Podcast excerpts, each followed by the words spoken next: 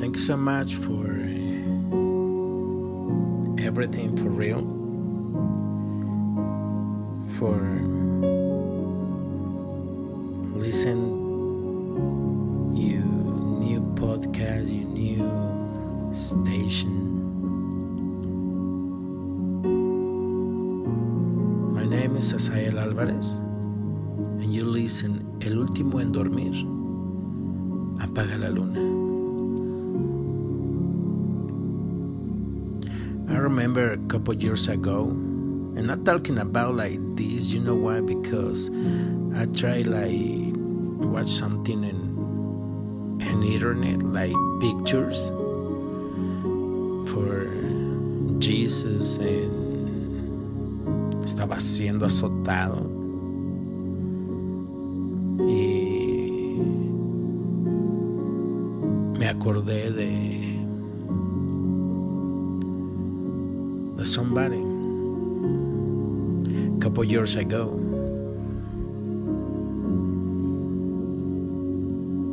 I talking with him. I can't remember if it's like Monday, Tuesday, or Friday. Uh, I forget, you know. Hace algunos años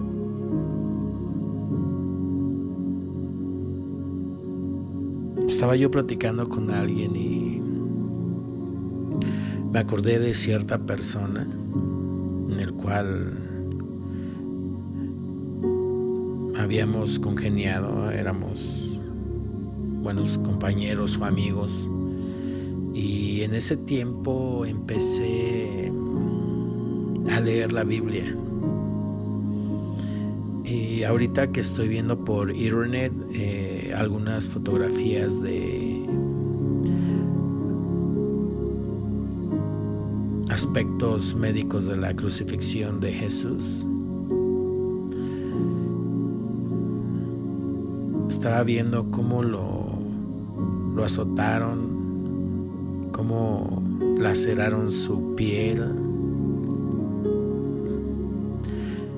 Obviamente estas son fotografías de una película. Me parece que es de la pasión de Cristo, no sé, pero y, y nunca la he querido ver, honestamente. Pero puedo ver en estas fotografías las sonrisas de los soldados que obviamente son actores y que esto se asemeja más o menos a lo que pasó en aquellos tiempos. Puedo ver el cuerpo tirado, sangrando, cortado. Veo a un hombre débil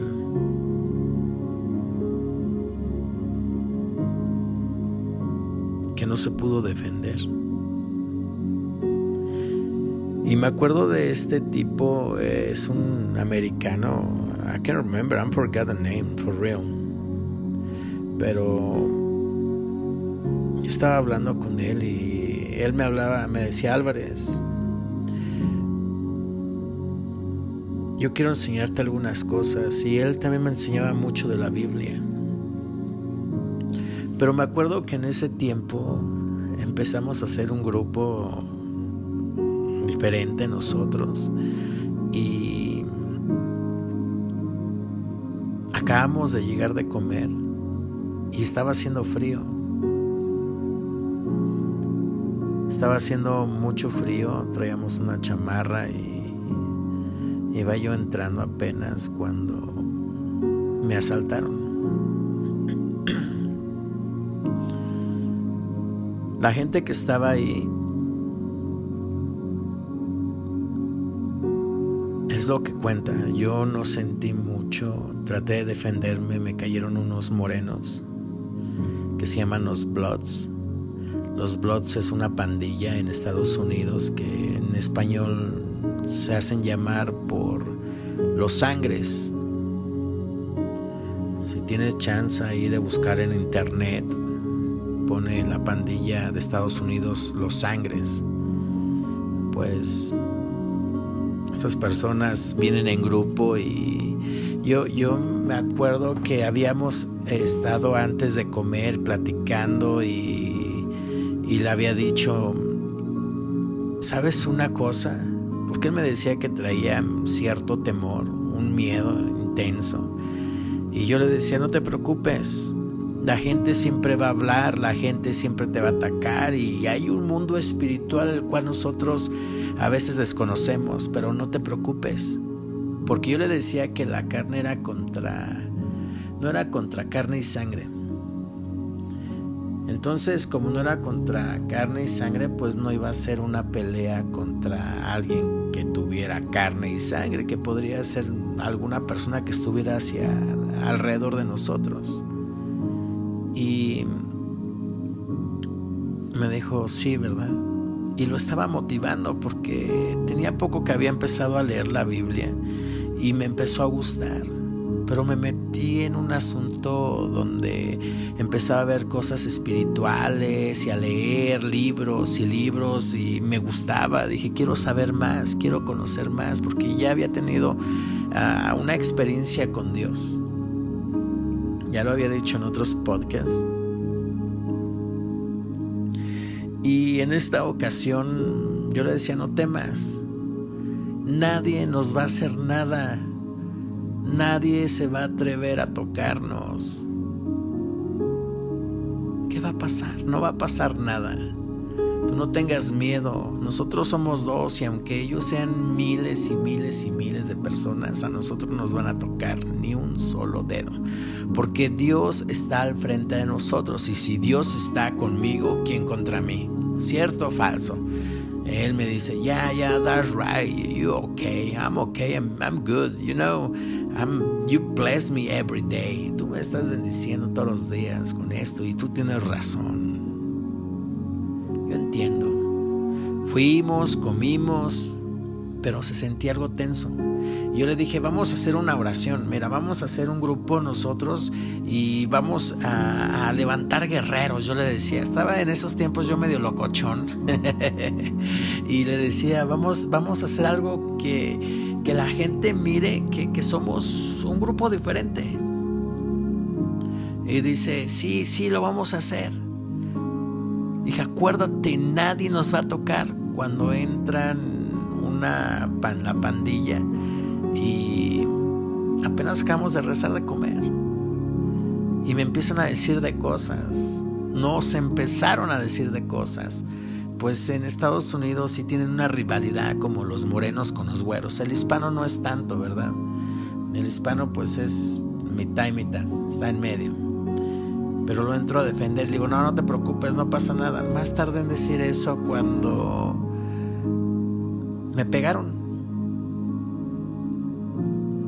me golpearon, traté de defenderme porque ni siquiera alcancé a hacer nada, o sea, fue muy rápido. Ellos llegaron, eran muchos, traían unos cuchillos y ah, unos alfileres o alfileros o unos fierros para, para picar. Eh, uno de ellos alcanzó a picarme, me picó por abajo de las costillas, me acuchilló, pero no sentí traía la chamarra, eh, una chamarra como de lona, y entró, la perforó. Fue un solo piquete. Caí y en ese momento sentí como pasaron de verdad, como las películas que pasa tu vida en segundos, ¿no? Yo pensé que era mentira eso, pensé que era algo falso, algo que alguien se le había ocurrido, pero sí es verdad. Eh, traían unas botas, me acuerdo, porque pues me pegaron en la cara. Eh, traté de, defenderme lo más que pude, eh, no me podían tirar, pero yo estaba escurriendo en sangre. Yo no había notado eso. Ellos tratan de, de entre todos, me empiezan a golpear más fuerte y más fuerte y me patean y logran tirarme. Caigo de rodillas y, en ese tiempo hacía mucho ejercicio. Entonces traté de levantarme y me volvieron a tirar y ahí en el suelo recibí dos patadas en, en la cabeza, el cual me dejaron inconsciente por un ratito. Fue porque fue unos segundos. Yo pienso que fueron segundos.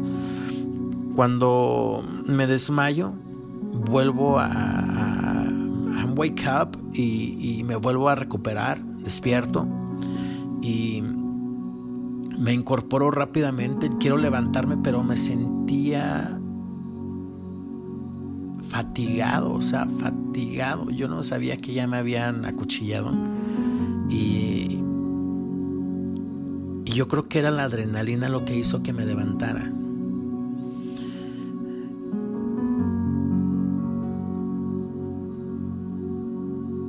Ese momento mm, traté otra vez de defenderme porque ellos no se iban y me seguían golpeando. Me imagino que fueron segundos.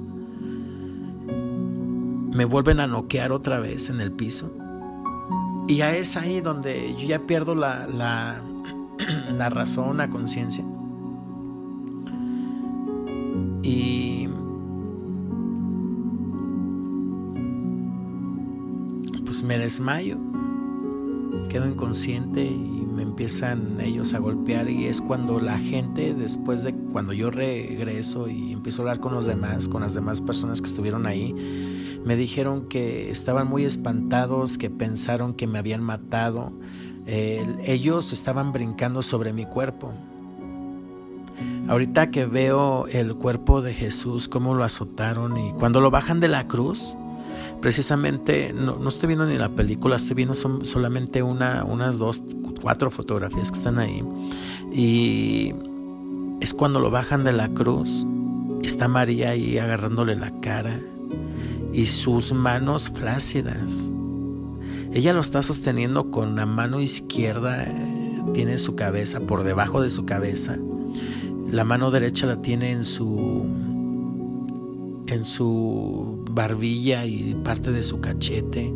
Y me imagino que María alcanzó a meter ahí, eh, aparte de, la mano izquierda por debajo de la cabeza, yo creo que el pie para sostenerlo. Entonces queda inclinado, quedó decline, like no sé cuántos grados, pero se ve que el cuerpo está flácido.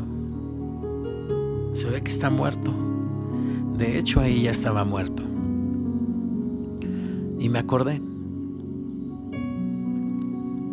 Porque vuelvo a despertar otra vez. Esta fue la segunda ocasión que, despierto y me levanto, nadie me, ayuda, eh, se quedan como impactados, dicen que ellos, ellos me estaba, estaban brincando arriba de mi cabeza y pateaban. Uno de ellos me dijo que parecía que me iban a arrancar la cabeza porque parecía un balón de fútbol. Me estaban pateando la cabeza y pateando y pateando y pateando la cabeza y otros brincaban arriba de mí. Yo no sentí nada después de eso, de, de desmayos, no sientes nada. El dolor viene después. Me levanto agitado y traía un pantalón, una camisa blanca, con azul, la chamarra azul, eh, un pantalón blanco, me acuerdo bien, casi andaba vestido de ángel. y todo lleno de sangre. Empecé a escurrir mucha sangre por la nariz, me rompieron la nariz, me la fracturaron. La boca estaba sangre y sangre y sangre de la boca. Y la, la chamarra que era oscura, un azul oscuro, yo la miraba mojada, pero era, me levanté como con un coraje de buscarlos y que confundido y quería yo buscarlos y encontrarlos. En eso llegó la policía. Estos se echaron a correr, se fueron de ahí, los agarraron, porque sí los agarraron. Eh, me dijeron que si quería meter cargos contra ellos y bla, bla, bla. Pero eh, viene el policía, eh, me empiezan a revisar, mientras son peras o son manzanas, ellos quieren ver quién es el culpable y, ahí como era un negro y un hispano, un moreno y un hispano, pues entonces no hay tanto problema. Me empiezan a revisar y ahí es cuando me doy cuenta que yo dejé todo un charco. La policía ni siquiera me quería tocar. No me quería tocar porque había un charco, como cuando llueve y se hace un charco, cuando lavas tu carro se hace un charco ahí de, agua, había un charco de sangre y estaba yo escurriendo, escurriendo y salía como una fuentecita de parte de, de mi nariz. Ahora batallo bastante para respirar, me congestiono mucho a pesar de que soy alérgico a los gatos y un montón de gatos por aquí. Son las secuelas. Muchas veces me duele la cabeza y trato de sacar todos, todos los pensamientos malos. Me viene, vienen, me llevan a un a que me revisen, viene la ambulancia, me sacan y me llevan a, a un hospital. Todavía yo recuerdo que entré bien al hospital. Me bajan en la camilla de, de la ambulancia y, y, yo voy bien todavía. Hasta les dije, no necesito la camilla, estoy bien. Era la adrenalina lo que traía. Entré caminando, me bajé de ahí y dije, no, no, yo me quiero bajar, yo estoy bien. Había mucha sangre de verdad. Nada más me acuerdo que me acosté y el policía me decía, eh, me tocó un policía puertorriqueño, eh, me acuerdo mucho, y una morena fueron los que me llevaron, los que me escoltaron y me decía el, el, el, hispano el, puertorriqueño, tenía como una semana de haber entrado a la policía y me dice, yo he visto muchos casos, él de hecho estuvo en, en los Marines, él estuvo en el ejército y después del ejército él se sale, acaba con un contrato porque allá hacen contratos por cuatro años y luego otros cuatro años o seis años me parece. Pero la mayoría es por cuatro años, se acaba su contrato, lo vuelven a renovar, renovar y, y, quedan ahí adentro. Pero hay otros que ya no les gusta, no quieren y se van con la policía o se van a otros lugares a buscar otro tipo de empleo. Y me acuerdo que él me dice, ¿tienes familia? Le digo, sí. Dice, mira, no te duermas, trata de no dormirte. Eh, si crees en Dios, pídele a Dios porque tú no te has visto en el espejo, no sabes el... Yo no vi lo que pasó, no sé lo que pasó. Ahorita vamos a hacer un reporte. Están haciendo las investigaciones, pero a lo que yo vi cuando entré a, donde tú estabas, ese charco tan grande, traes un piquete en, en, el estómago, abajo de las costillas, traes la nariz deshecha. Yo no había visto que la nariz la traía toda doblada, me la habían roto. Y me dice, no te, no te, no te duermas, no te duermas porque muchos ya no, no, no, despiertan. Y antes de eso, él me, había, yo, me dijo eso especialmente porque dije, yo no quiero ir al hospital. Yo estoy bien, yo ahorita me acomodo la nariz, yo no me la había visto. Yo dije, esto es fácil, o sea, rápido, no pasa nada, no quiero, no, ya, así que quede. Eh, no quiero ir al hospital. Pero mm, todos se me quedaban viendo los policías que ni me querían tocar hasta que llegaron los paramédicos. Y él antes me dijo, no te vayas a dormir y necesitas ir al doctor. Porque muchos, he conocido a muchas personas que reciben golpes en la cabeza o golpes o un espanto lo que sea y se duermen y ya no ya no ya no amanecen, o sea, ya no despiertan. Báñate, haz algo, pero pero de todos modos no te vamos a dejar, es nuestra obligación al llevarte. Sí, todavía me acuerdo que entré, me revisaron las enfermeras, luego, luego me metieron en una, en una cama, me pusieron algo, un, un, como algo en las venas y me dijeron, hay unos números aquí, del 1 al 10, ¿cuánto te duele? Le digo, 10. 10, me duele 10. Ya me estaba enfriando. Ya cuando me acosté me empecé a sentir un poco tranquilo y, me empezó a doler bastante todo el cuerpo. Me dijeron, espérame tantito. Y de ahí, pum, perdí el conocimiento. Cinco días estuve en coma. O cinco días no desperté. O cinco días estuve dormido.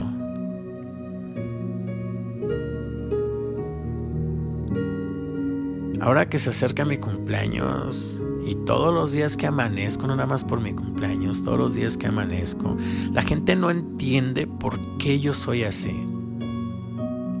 La gente no entiende por qué a veces sonrío tanto. La gente no entiende por qué a veces me alegro y trato de tener una energía hasta arriba. Que a veces me enojo porque soy humano. A veces me siento triste. Pero no entienden tiempo se va volando, que el tiempo nadie te lo regresa. Muchos me han escuchado hablar acerca del tiempo, sí, de las estrellas, la luna, muchas cosas. Pero algo que siempre recalco es el tiempo.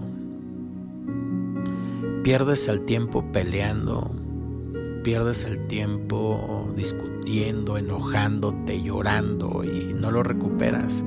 Lo más doloroso es estar con alguien, pelear todo el tiempo, separarte de esa persona y eso es lo que yo nunca he querido hacer y lo trato de, de trato de explicarle a cada uno de ustedes y ojalá me entiendan ahorita lo que quiero yo decir. Pero es feo cuando te separas de una persona por rencor, enojo, problemas y vuelves a regresar después de un año, después de un mes, después de cinco años o diez años, veinte años y viven juntos y felices para siempre. Y todo ese tiempo que estuvieron enojados, peleados y separados, ¿qué pasó? Sí hay una renovación, yo lo sé, pero fue una pérdida de tiempo muchas veces, pudiendo haber arreglado las cosas desde antes. Es a lo que no me gusta llegar y yo creo que llegué a ese momento, ¿no? Y es donde me siento triste, pero no tengo que pensar en eso porque me acuerdo de todo lo que he pasado, de dónde Dios me sacó, de dónde Dios él permitió hasta cierto punto que pasaran algunas cosas. Entonces, después de algún tiempo, logro ver a, la persona con la cual yo le estaba hablando, no, no te preocupes, no nos van a tocar, no va a pasar nada. Yo me pregunto y te pregunto, y si hay un pastor que nos esté escuchando, alguien que vaya a la iglesia, o sea cristiano, creyente o, o lo que sea, Mándenme sus comentarios.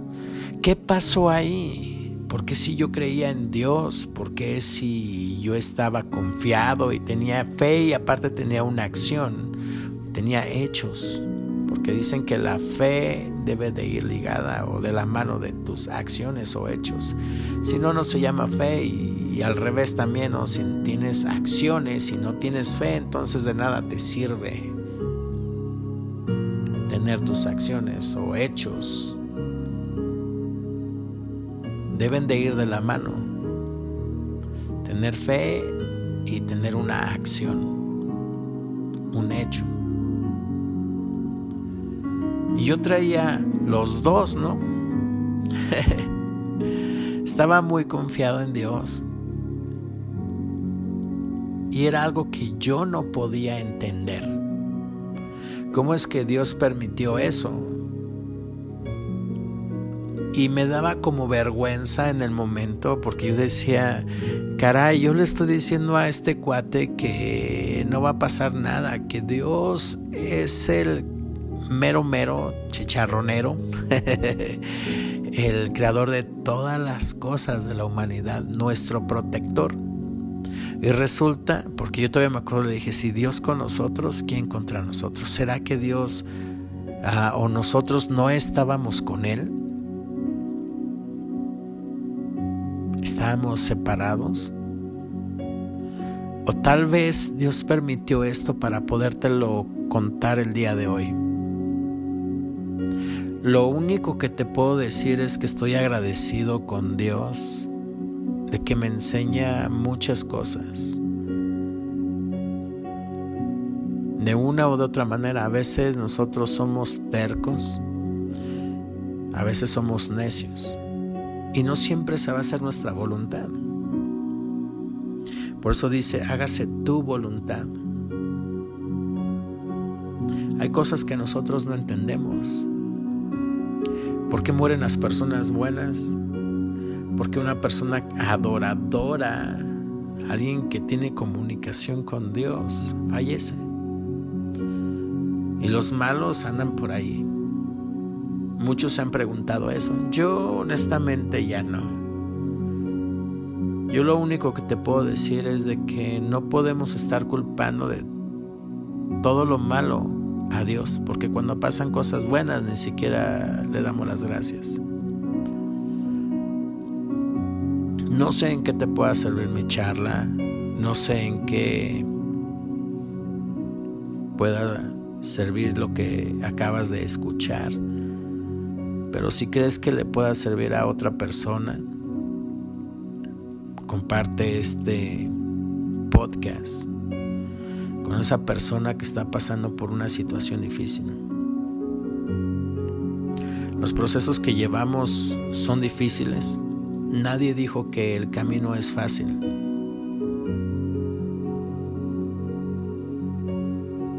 Pero una cosa te digo, Dios paga y paga muy bien. Él nos, da recompensa.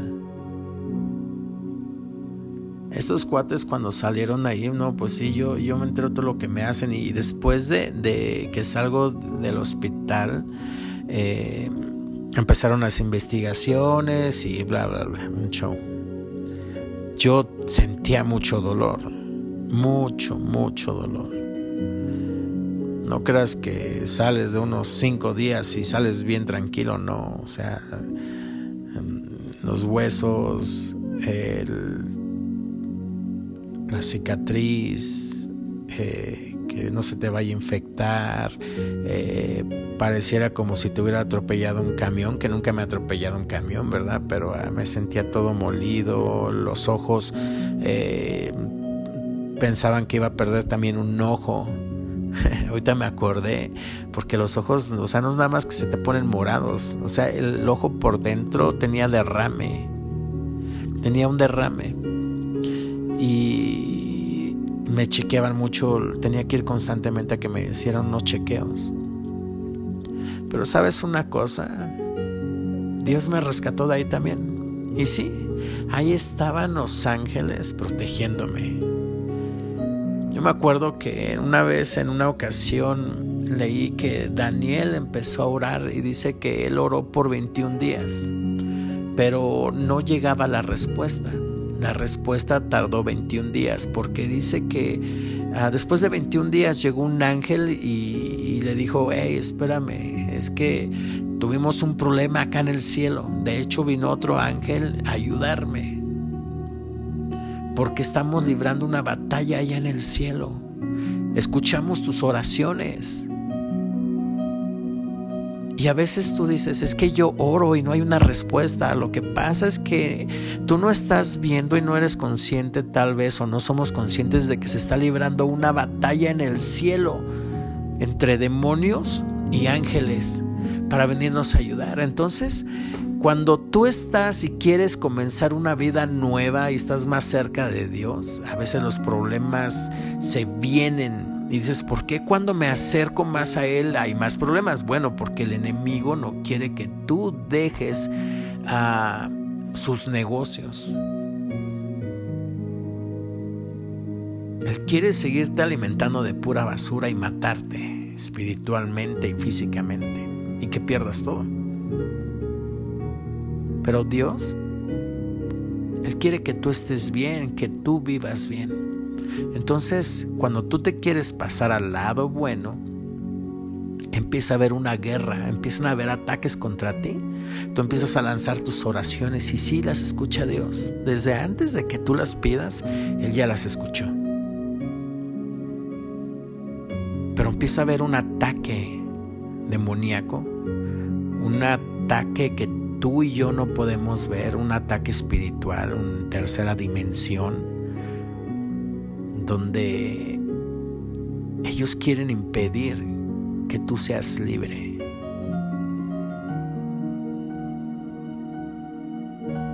Pero es cuando ahí vienen los ángeles y digo, en ese momento me estaban protegiendo.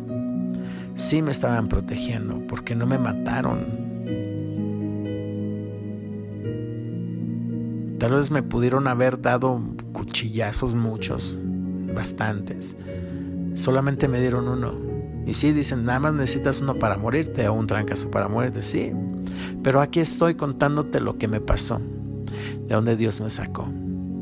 Que no se te olvide de dónde Dios te sacó. Lo dije esta mañana.